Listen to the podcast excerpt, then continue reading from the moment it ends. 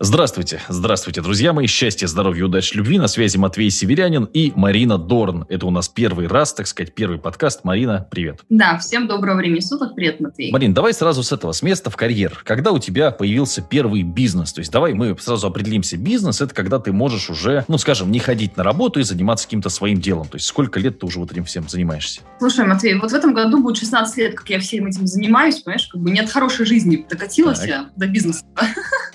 Но получилось, что прикати, прикатилась хорош, хорошей бизнесом. Ну, знаешь, как говорят девушкам постоянно, если она что-то делает, значит, те кто-то помог, наверное, у тебя богатый папа, олигарх, да, какой-нибудь там муж богатый, или как это все происходило? А, если бы, знаешь, э, из всего того, что ты перечислил, ты не попал. У меня был начальник гей начальник гей у меня был. Так, начальник гей – это путь к успеху. Девчонки, записывайте, значит. Только гею. 75 лет, одна почка, и он меня ревновал ко всем. Я работала в институте в своем же, где я училась. Вот, и он ревновал меня ко всем мальчикам, которые просто, в принципе, открывали двери кафедры. Подожди, если он гей, как он тебя ревновал к мальчикам, так? Что я не очень понял. Он, да, вот он специализировался на мальчиках, ревновал тебя? Так, лет. хорошо. Ревновал Начало меня, карьеры да. нормальное. Начало карьеры. А опыт работы в институте э, дал мне понимание, что я не хочу заниматься госслужбой и хочу заниматься индустрией красоты, потому что, в принципе, я понимала, что больше ничего, ни на что в этой жизни не способна, видимо. Это многие девчонки вот. хотят, это прям хороший, да, хороший, на хороший старт, так. Потом я понимала, что нужно где-то взять знания, но денег тогда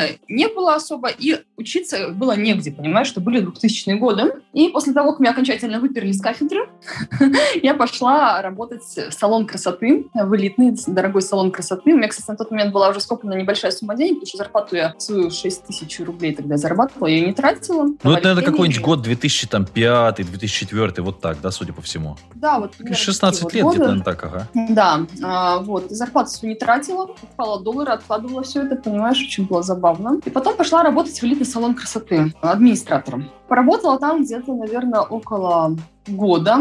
У меня зарплата там была, кстати, больше, чем на кафедре, понимаешь, при том, что там требований было гораздо меньше, но зарплата была больше. И там я, конечно, некоторым вещам научилась, и я уже четко для себя поняла э, конкретную свою нишу, это косметология омоложения. Вот. И потом так получилось, понимаешь, что салон, который я работала, в котором я работала, его хотели продать, но на тот момент здание было принято решение о, сносе здания, в котором mm-hmm. находился, поэтому мое место работы было уничтожено просто на корню. А, но у меня было скоплено на тот момент 300 тысяч рублей, честно, кровно заработанных. А, это было 10 тысяч долларов тогда. Так, стоп, подожди, и... какая-то слишком сладкая история. Так, девочки сейчас ну. слушают и недоумевают. Как это ты заработала 300 тысяч рублей? То есть до этого ты зарабатывала 6. Сколько же ты зарабатывала в том салоне красоты? Так. Там зарплата была порядка 15 тысяч рублей, mm-hmm. но на тот момент я научилась наращивать ресницы а, и еще брала клиентов на наращивание ресниц. Причем я научилась работать так классно, что наращивание ресниц обычно мастера занимает 3 часа, а я наращивала за час. И наращивала хорошо, у меня скопилась очередь. Я брала по 10 клиентов в день, а, вот, и, соответственно, вот еще вот зато брала, зарабатывала деньги. То есть ты работала после работы? Я работала в выходные, после работы, во время своей работы администратором просто, потому что кабинет... А, нам хотелось какую-то волшебную историю с девчонками услышать, а ты работала после работы. Ну что это такое? Да, заработала аллергию на клей. Так что потом не могла даже подойти к этому салону, поэтому вот сейчас, конечно, карьера мастера по ресницам у меня, она невозможна. Ну, 300 тысяч тогда ты отложил, но это неплохо, это достойно, так. 10 тысяч долларов я отложила, у меня был вариант, либо купить машину, а, либо заняться бизнесом. Так, ну ты купила да. машину, как все, наверное, правильно? В кредит еще желательно. Я, знаешь, я открыла, я поступила еще глупее, я открыла бизнес и открыла я сняла помещение, я долго его искала, бегала просто весь Санкт-Петербург, когда пешком, машин у меня не было. Сняла помещение 20 квадратных метров в подвале, цокольный этаж. А, это было, это, знаешь, не тыльная сторона, а со двора вход, да, ну, правда, в новом доме в жилом, ну, такой портал обычный, знаешь, mm-hmm. где многоэтажные дома. Вот, и аренда была 20 тысяч рублей в месяц. Я купила кушетку, два зеркала в Икее, парикмахерские кресла, кстати, новые взяла зачем-то, надо было бушки брать, вместо маникюра, и вот так вот открыла салон красоты Рио, который на самом деле, я вот сейчас объективно понимаю, что это была просто дешевая парикмахерская, потому что в подвале, потому что даже на вывеску не хватило, представляешь, я повесила баннер. Но называлась салон красоты Рио. Так. Да, потом деньги быстро закончились, а выручка была, как можешь догадаться, в минус. И надо было что-то делать. Надо было делать рекламу. Понимаешь, на рекламу денег тоже не было. У меня спасли две вещи. Это раскладывающийся диван в салоне, потому что я на нем спала, потому что в салоне я уже жила. На тот момент переехала только с собакой, с большой. Ирландский сеттер у меня была, Ребекка. И а, меня спасли связи в институте, потому что в институте я забирала ненужные не дипломы, а те рефераты, курсовые, и на них я, у меня просто не было денег даже на бумагу. Представляешь, на них я на лазерном принтере из дома, который принесен был, печатала объявление, нарезала лапшу своими руками, ножницами. Вот, я мастерски научилась это делать. И ночами клеила с собакой, выходили, клеили объявления, представляешь? Днем я работала администратором без выходных, наращивала ресницы и э, клеила ночами объявления. Так продолжалось, наверное, где-то год примерно, пока я не купила солярий. И туда же поставила, в этот же, в, на эту же точку поставила солярий еще? Да, я поставила солярий. Сначала горизонтальные, и это вот было, было то время, когда было модно жарить до цвета куры гриль, а потом я поставила вертикальный солярий, накопила еще на вертикальный, он стоил тогда 3000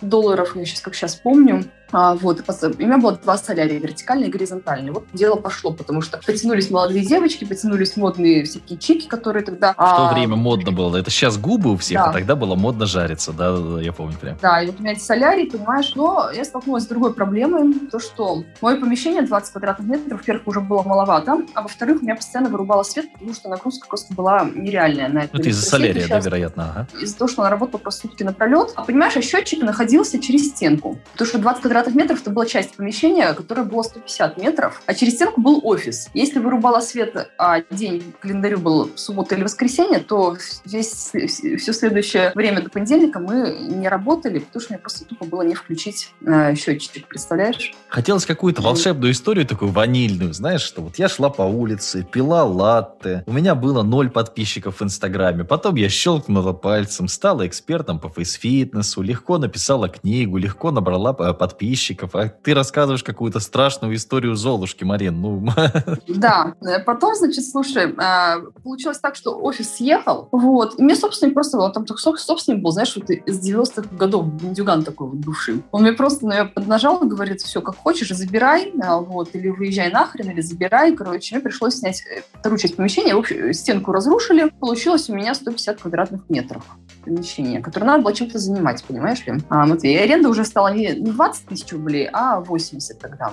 Ну да, логично. Но зато у тебя да, был доступ к, к электричеству. Теперь у тебя был свой счетчик. Да, теперь у меня был свой счетчик и квадратный метр, который просто не знала, чем заставить, просто тупо не знала, чем занять. Потом случилась следующая интересная история. Я м, очень сильно увлеклась косметологией, прямо уже на профессиональном уровне. И на тот момент а, мне удалось получить медицинскую лицензию, несмотря на то, что это было цокольное помещение, но это, тогда было возможно. И мы начали делать эти уколы красоты. Mm-hmm. И тогда выручка стала еще лучше. Но это был не предел, потому что я тот человек, который в Россию один из первых завез керосиновое выпрямление. То есть один, одним зимним долгим вечером сидела за компьютером на сайте eBay, не eBay, да, eBay, кстати, американский сайт, mm-hmm. и там а, смотрела, что сейчас продается, и там было выпрямление керосинового состав для него, кока шока, блин, вот этот вот дурацкий состав. Ну, короче, это было тогда просто новшество. И ты представляешь, я его заказала на последние просто деньги, потому что было очень много вложений, то, чтобы оборудовать. И мне привезли его, и как у меня пошло дело, ты даже себе не представляешь. В то время, когда просто написала ВКонтакте, что делаю кератиновое выпрямление, поставила mm-hmm. цену 8 тысяч, и у меня люди из Москвы приезжали в мой вот это вот э, как бы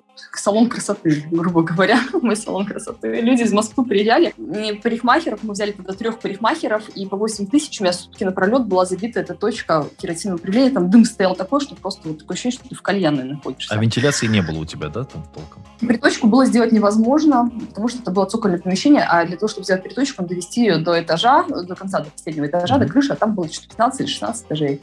Ну, вот как-то так. Вот, но это никого не волновало, всем было здорово и весело, потому что я одна из первых в России, наверное, даже первая, и точно первая в Питере начала делать управление, девочки выходили довольные, а себестоимость процедуры была 500 рублей, где-то максимум 800, и мы продавали ее за 8 тысяч, очень было хорошо. Я, кстати, на этом этапе построила себе в Питером дом. Как сейчас молодые раз... говорят, хайпанула, хайпанула. Хайпанула, да. Но потом было еще интереснее, потом был такой переломный момент, знаешь, когда через какое-то тяжелое испытание можно выйти к большим успехам. Короче, я забеременела. И так получилось, что э, там была непростая беременность, у меня первая беременность была ЭКО, и я не вылезала из больниц, и у меня моя замечательная команда начала воровать. Там случилась такая история, что у администратора приехала подружка, а подружка приехала с севера, развелась с мужем, там продала бизнес, и э, рядом решили открыть салон красоты, ну, как бы, и администратору пообещала, там, на, не знаю, на 100 рублей больше, и как бы она за собой э, решила решила вести команду со всеми этими процедурами, понимаешь? И я такая не поняла. Сначала мне первый месяц на 30% выручка упала, потом на 50%, потом, короче, на 70%. Потом мне только рассказали, одна из э, этих клиенток рассказала, что вообще в принципе происходит, что они там как бы демпингуют и всю клиентскую базу переносили туда. Ну вот, а я как в больнице лежу, в принципе, особо ничего сделать не могу. Тогда вышла из больницы, провела ревизию, да, не досчиталась на 80 тысяч, только краски они сперли, короче говоря. Но надо было что-то делать, зарабатывать деньги. И я решилась, представляешь, на вот сложную аппаратную косметологию. Потому что я рассуждала это так, что если с уколами косметолога звездного можно увести, то аппарат как бы мало кто может себе позволить. И а вот как-то, знаешь, наверное, это будет преимущество. Ну, какой-то и, смысл так, в этом есть, да, со стороны кажется, да. что логично. И потом, значит, аппарат, понимаешь, у него нету там ПМС, э, у него всегда хорошее настроение, он всегда стабильно работает, и, в принципе, там все понятно. В общем, у меня была накоплена часть денег, но мне пришлось взять кредит, и я так э, купила... У меня, кстати, на тот момент было уже два салона, забыла сказать. Вот, я купила э, второй салон, э, аппарат LPG. Французский дорогой аппарат, LPG модуль Lifting 6 он назывался. Да, стоил он что-то тогда под миллион. Я взяла кредит, ну, достаточно быстрый кредит. Это был другой миллион, нужно просто пояснить для слушательниц, что это был другой миллион совсем. Не то, что да, это был сейчас миллион, это ну ничего не купить. Да, сейчас такой аппарат будет стоить два, наверное, даже два с половиной. Вот, но это сработало, кстати, и э, там второй салон, там была более премиальная публика, и, соответственно, я за счет второго салона вытянула и первый в том числе. И потом я купила подобный аппарат еще и в первый. В принципе, здесь аппаратная косметология сработала, и было бы все хорошо, мы бы, наверное, жили долго и счастливо. Потом я открыла третий салон, потом я один из салонов переоборудовала под клинику, но у меня в 2017 году году обнаружили опухоль головного мозга. Угу. И а, так получилось, что я стала пациентом не Бурденко. И одна из э, причин, почему эта болячка в столь юном возрасте у меня проявилась. Это было как раз-таки регулярные инъекции красоты, а, процедура аппаратной косметологии, короче говоря, а, просто дала почву для роста, потому что вообще, в принципе, могло бы не вырасти. Меня благополучно, слава богу, прооперировали. А полгода восстанавливалась. За эти полгода я столкнулась... Я, кстати, на тот момент продала бизнес почти полностью. Я оставила только одну клинику на Савушкина. У меня была в Питере клиника. Короче, за эти полгода, пока я восстанавливалась, столкнулась два раза с рейдерским захватом.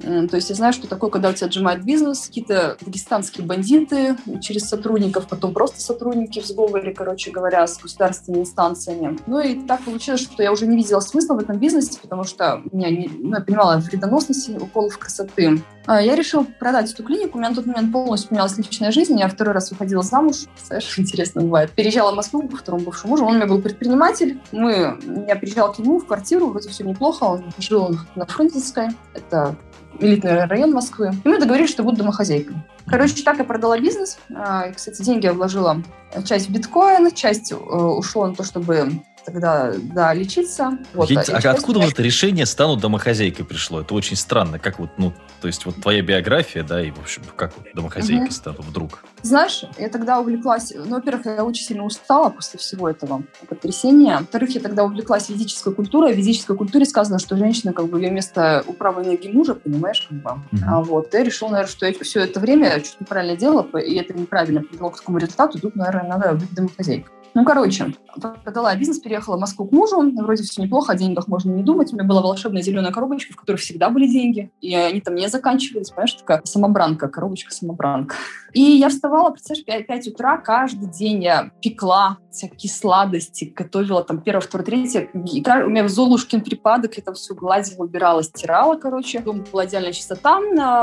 И вот э, меня охватило, так знаешь, на сколько? На полгода. Потом через полгода начали происходить интересные события, потому что мой э, второй бывший муж, он начал так интересно, знаешь, домой приходить к час ночи. И как бы, а поскольку я домохозяйка не имела права спрашивать. А, женщина, а то есть даже так, то есть где ты бы, не, не скажу, да, вот так это? Да, да, да, вот из, из такого как бы уровня, ну вот он считал, что это вообще некомпетентные вопросы в моем случае. И э, я психанула, потому что на самом деле э, душа просила чего-то большего, я психанула, моя бытность домохозяйки закончилась, и я так, э, кстати, начала на тот момент учиться на фейс-фитнес. У меня мое лицо поплыло после э, Бурденко. Я думала, как омолаживать, как омолаживать, и начала учиться на фейс-фитнес, а он еще, знаешь, так смеялся, говорил, тебе что, за это будет деньги платить? Очень смешно, тебе никто не будет деньги платить за такую ерунду. И так я вернулась домой в Питер, на какие-то остатки денежных средств съездила отдохнуть с сыном вдвоем в Анапу на месяц. И тогда у меня родилась гениальная идея. Я прям, Матвей, реально жопой чуяла, что мне надо в Москву ехать. Питер вообще не мой город. И, короче говоря, так я приехала в Москву. Сначала приехала к своей подружке. Она жила в доме частном, Марина Сергеевна. Ей лет 65 подружки моей. И мы жили нее со Степой, сыном. И вот я только начала свой блог, набрала, кстати, мне очень были нужны деньги. Блог в Инстаграме начала вести, да? Да, mm-hmm. да. Хотя в Инстаграме до этого вообще не понимала вообще просто слово совсем. И потом э, у меня начали заканчиваться уже мои запасы, потому что я все слила там на обучение, на фотосессии, на переезд, ну просто пипец. Мне очень были нужны деньги, и ты знаешь, я не то что э, работала, я тогда пахала. То есть э, пересиливая себя, не знаю, насколько это хорошо, могу ли я такие вещи рассказать, но у меня был страх публики, у меня поднималось давление 200 на нервной почве, когда надо было вести прямой эфир, поднималась температура постоянно до 38 градусов. Ну, сейчас сложно в это поверить, потому что ты заходишь такая, так, что надо рассказать? Вот на эту тему, все, я поехала. И рассказываешь, никаких проблем нет абсолютно у тебя сообщений. Да, каждый пост занимал два часа, но я тебе могу сказать, что это просто тупо наработанное, вообще наработанное. Изначально так вообще не было. И я до трех ночи там в директе висела, переписывалась, лишь бы мне там что-то купили, и продавала курс, да, лицо на миллион, первый еще, он был сейчас уже третий, часть. Продавала его по 3000 рублей, вот я набрала группу, ой, что-то из 7 человек. Вела их сама, без всякого GetCourse а, без всяких платформ. Угу. Каждый прямой эфир мне приносил одну продажу.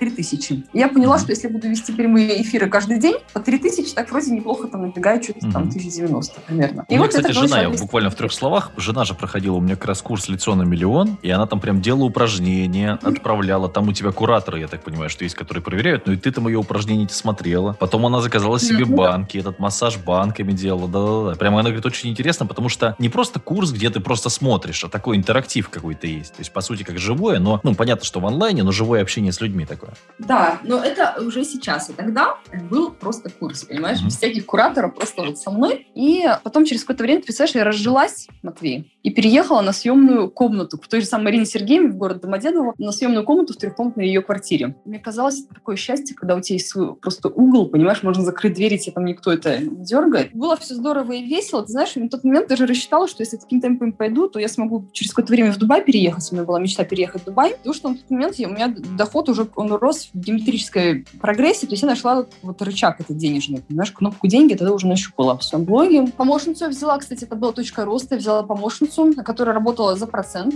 и которая мне очень помогла, потому что молодая девочка с горящими глазами, она перекрывала э, очень многие вопросы. В комнатке была, комнатка Ильича я называла. Долго там не продержалась, потому что там э, были соседи, которые ночью устраивали пьяные скандалы какие-то. Ну, просто был кошмар, постоянно приходила милиция. В таких условиях было невозможно ни жить, ни работать. Я уже понимала, что, в принципе, могу что-то больше. Ну, кстати, на тот момент познакомилась со своим мужем нынешним, и э, мы переехали здесь вот уже в отдельную квартиру а, в Домодедово. И через какое-то время, кстати, когда была вот эта вот э, пандемия, вот эти все дела, пока там все, знаешь, как-то унывали, пали, не знаю, алкогольные напитки литрами, мне вот удалось заработать на две квартиры. На данный момент вот они сейчас должны этим летом достроиться более 100 метров площади общая, получается. Я их объединю. И вот у меня две квартиры с видом на лес, с дизайнерским ремонтом. Сейчас то есть, получается, там. смотри, какая штука. Когда люди унывают, то есть им что-то не нравится, они продолжают это терпеть. А ты, если тебе что-то не нравится, будь то съемная квартира или какой-нибудь бывший муж, ты просто берешь и меняешь свою жизнь. Если тебе не нравится город, ты из него переезжаешь. Ну да, я просто думаю, что, чему меня учит данная ситуация и как я могу обернуть ее в плюс. Потому что на самом деле, если бы я когда-то не заболела, то я бы не пришла бы... Я тебе честно скажу, Матвей, что блог, доход с блога, у меня блог в ТикТоке, вот благодаря тебе, в Инстаграме, мне, кстати, очень тоже помог когда-то. Так вот, благодаря блогу у меня доход гораздо больше, чем был доход с клиники, с медицинской лицензией косметологической. Ты представляешь? Это удивительно, это уникально совершенно, потому что голова болит гораздо меньше, потому что нет аренды фасада, зарплаты всем, всем, всем, э, закупки материала, там, зарплаты уборщицы, телефония, э, кучу всего, вот этого просто нету. А еще там еще инстанции периодически приходят всякие, которым тоже платить надо. Этого всего нету, гораздо меньше я работаю. Я счастлива, что мне не нужно никуда мотаться. Я прям обожаю работать из дома. И это просто, мне кажется, мечта любой девушки. Смотри, а может ли любая девушка, давай вот к этой теме тоже, да, ну. вообще работать онлайн сейчас? Вот она хочет, то есть в индустрии красоты почти все девчонки хотят что-нибудь делать. Вот как ей начать? Ты знаешь, я тебе честно скажу, во-первых, надо начать с того, что надо не делать, а надо сделать. Надо каждый день сделать какие-то маленькие шаги, даже если не получается, продолжать. Это раз. Во-вторых, надо э, конкретно перелопатить свое мышление. Ты знаешь, я даже вот специально в этом году занимаюсь нейропсихологом для того, чтобы... Я понимаю, что в дальнейшей точке роста, когда я хочу доход, э, который равен нескольким миллионам рублей в месяц а, чистой прибыли, знаешь, это не про состояние жертвы, да, это не про состояние там, уныния, это нужно очень хорошо прокачать свое мышление. А вот, но я тебе могу сказать, что здесь самое главное просто задаться целью, потому что когда я начинала, у меня не было денег там, на какое-то обучение по маркетингу, вот, ну, допустим, на, на твое обучение у меня тоже денег не было, я читала все, что было бесплатно, смотрела все, что было бесплатно, конспектировала все, что было бесплатно. На самом деле много бесплатной информации в интернете, это очень Мне кажется, знаешь, что, Марин, надо сделать, вот ты просто согласишься со мной или нет, а, мне в детстве очень сильно помог папа, потому что папа меня отправил на свалку, то есть он меня посадил в машину, говорит, давай просто я тебе буду показывать, как люди работают. И мы с ним поехали на свалку, и там мужики собирают металлолом, то есть, представляешь, вот эти кучи мусорные, вонючие, mm-hmm. они ходят, из них берут металл, собирают. Mm-hmm. Потом папа говорит, давай поехали в шахту. Мы приехали в шахту, я был в забое, то есть кто не был, это просто, ну, то есть это лифт, который едет вниз, грубо говоря, и там жуткая темнота, и мужики там ломают руки, ноги, иногда там взрывы в этих шахтах у нас в Иркуте бывают и так далее. А потом я mm-hmm. пришел, ну, это, это не папа планировал, так получилось, что у меня крестный работал на рынке, он возил товар из Турции. И крестный купил себе Мерседес, а папа ездил на голубой копейке. Папа был начальником ремонтно-механического цеха у меня. И ты знаешь, меня это как, то есть я смотрю, можно вот так, а можно в шахте, а можно ремонтировать машины. И потом меня, я жил в Иркуте, это очень бедный город, можно посмотреть фотки, там совсем такой полуразрушенный сейчас. И меня отправили родители в Финляндию с группой детей вот в 11 лет по английскому языку. Я, я просто вернулся домой, говорю, мам, почему мы здесь живем? Она говорит, хочешь анекдот расскажу? Я говорю, давай. Червячок приходит к маме и говорит, мам, мы можем жить в яблочке? Можем, сынок. А можем в персике? Можем, сынок. А почему мы живем в говне? Ну, есть такое понятие родина, сынок. И я просто четко понял в жизни, наверное, девчонкам, которые нас слушают, тоже то есть чего я хочу и чего я не хочу. То есть вы не можете представить, да, чего вы хотите, пока вы туда не сходили. То есть если вы хотите ходить в рестораны, ну хотя бы сходите в дорогой ресторан, выпейте там чашку кофе, поймите, что вы себе не можете это позволить и что вы хотите так жить. Мне кажется, это очень важно показывать себе, то есть вот я здесь и куда я могу прийти. Да, я согласна. Ты знаешь, я на многих бизнес-курсах училась, и вообще это повсеместная практика. Ходить по дорогим заведениям, сходить на экскурсию в квартиру своей мечты, а, которую ты хочешь купить, сходить в автосалон, посмотреть машину своей мечты и так далее. Это очень-очень, конечно, важно. И ты знаешь, меня очень сильно мотивировала всегда мысль. У меня была, был такой переломный период после второго бывшего мужа, что я думала, блин, а может пойти? Меня, знаешь, там приглашали работать в магазин в один косметический, причем на хорошую должность, и вроде даже зарплата неплохая. Но мысль о том, что на любой наемной работе сотрудник получает максимум 30% от того, что он вырабатывает, максимум. Обычно это гораздо меньше, там обычно 10-15% фонд оплаты труда. У меня эта мысль как-то, знаешь, что на мне кто-то будет зарабатывать, ну, как-то не очень. Причем самое интересное, что у меня сотрудники работают сложнее, чем я. То есть они объективно больше загружены, а получают меньше. То есть мы в конце, в конце месяца мы смотрим, да, кто сколько заработал. У меня это там 2-3 миллиона, у них это 40, 50, 60 тысяч. Причем он работать мог больше меня в разы. Ну да, так это естественно. Они же сотрудники. А как, вот, понимаешь, вот, это, вот сейчас люди слушают, я прям чувствую, чувствую это негодование. Они скажут что-нибудь типа, Марин, ну тебе просто повезло, ты просто упорная, ты просто умная, ты просто такая классная, а я так не смогу. Знаешь, Матвей, я тебе могу сказать, что самое главное — это э, общаться с людьми и учиться у людей, которые гораздо выше тебя. У меня был переломный момент после первого бывшего мужа. Он мне, э, знаешь, ну, я не буду, ладно, ничего рассказывать. Но суть в том, что я достаточно сильно скатилась, потому что там были определенные обстоятельства, не знала, что делать. И у меня на тот момент была машина Hyundai H1, это восьмиместный микроавтобус на ручке mm-hmm. механики. Ты не поверишь, я продала машину эту. Она мне еще в кредит была, кстати. Практически газелист такой, да? Ты там раз на да, ручке да, могла да. людей маршрутка. возить. Так, маршрутка, да? Маршрутка, да. да. Вот можно было, кстати, в Финляндии на такой людей возить. Знаешь, что я сделала? Это было, наверное, одно из самых правильных решений в моей жизни. Я продала машину, поехала в Москву учиться на бизнес-курсы на серьезные. Вот эти все деньги, которые у меня оставались в продаже машины, я вложила вложила в свое обучение, и я ни разу не пожалела. Просто ни разу. Хотя можно было купить, не знаю, там, шубу Браска итальянскую, норковую. Но я вложила деньги в обучение, это было самое правильное, потому что это дает будущее и круг общения. Потому что всегда нужно держать в поле людей, которые в разы тебя круче. Я могу самый простой совет дать. У меня когда-то мою жизнь изменила книжка, очень простая. То есть сейчас ее даже, ну, странно рекомендовать. Это была книжка Довганя. Я был нищим, стал богатым. Я тогда прихожу от соседа, как сейчас помню, мы с ним попили пиво. И я думаю, блин, хочу ли я так жить? Вот жить в бедности, жить в той реальности, где-то у меня был там 18 лет, где ты ходишь там, ну, я не знаю, мечтаешь, мечтаешь, но ничего ре- реализовать не можешь. И я вот эту книжку начал слушать, и мужик рассказывает, что там Довгань, ну, он известный довольно, что он жил в маленьком поселке, как ему было хреново, какие проблемы. То есть история, в общем, похожа на мою, история похожа на твою. И я подумал, блин, если этот мужик, у которого дислексия, да, который там много лет назад из бедной семьи поднялся, значит, и я могу. Может, каждый. Просто, ты знаешь, есть люди, которые, локус контроль это называется, которые э, говорят о том, что виноваты все, понимаешь, все вокруг мошенники, все вокруг виноваты, вот это, а я такой, такой хороший Д'Артаньян, такая, знаешь, это вот. А есть те, кто берут свою жизнь в свои руки просто делают. Делают, делают, делают, делают. Здесь тоже же важно, Матвей, найти свою какую-то нишу. Я вот, допустим, второму мужу помогала двери продавать, он дверьми занимался, но это как бы не срабатывало, потому что это не моя ниша. А вот э, омоложение – это то, что нужно. У каждого есть своя ниша, я более чем уверена. Давай мы первый наш выпуск э, женского подкаста зафиналим тем, что дадим простой совет. Если у вас нет никакого наставника, хотя бы подпишитесь на людей, за которыми вы хотите следить. Марина, у тебя книжка вышла или нет? Я так и не понял. Книжка у меня вышла. Я тут уже, понимаешь, это у меня гонорар, там они говорят, пиши документы, гонорар пришлем, а я тут все это... Можно найти, можно найти книжку Марины. Марина Дорн, вбиваете в книжном магазине в Читай-городе, они должны быть. Соответственно, можно мою книжку найти, Матвей Северянин. Но самый такой интересный совет, который я бы дал, попробуйте прочитать за год хотя бы книжек 50 по бизнесу, по саморазвитию. Будет тяжело, но поставьте себе цель именно читать, потому что если вы а, поставите себе цель 50 книжек читать, у вас не будет времени на соцсети, на какие-то глупые сериалы, на каких-то друзей, которые ничего не зарабатывают. То есть я бы вот такую штуку посоветовал на старте. Да, однозначно. Я даже больше скажу, все мои э, знакомые, которые успешные и богатые, они постоянно читают или слушают аудиокниги. Ну, да, получают новую информацию, да. Тут не так важно как, да. да. Это могут быть да. аудиокниги, конечно. То есть вот поставьте себе цель 50 угу. книжек за год, а в следующих выпусках нашего подкаста мы с Мариной будем рассказывать, как девушке бизнес сделать. Я думаю, что мы и про Инстаграм, и про ТикТок пройдемся, и про индустрию красоты, да и вообще про разные штуки. Ой, с удовольствием. Счастья, здоровья, любви, радости. Да, спасибо, что пригласила. Пока.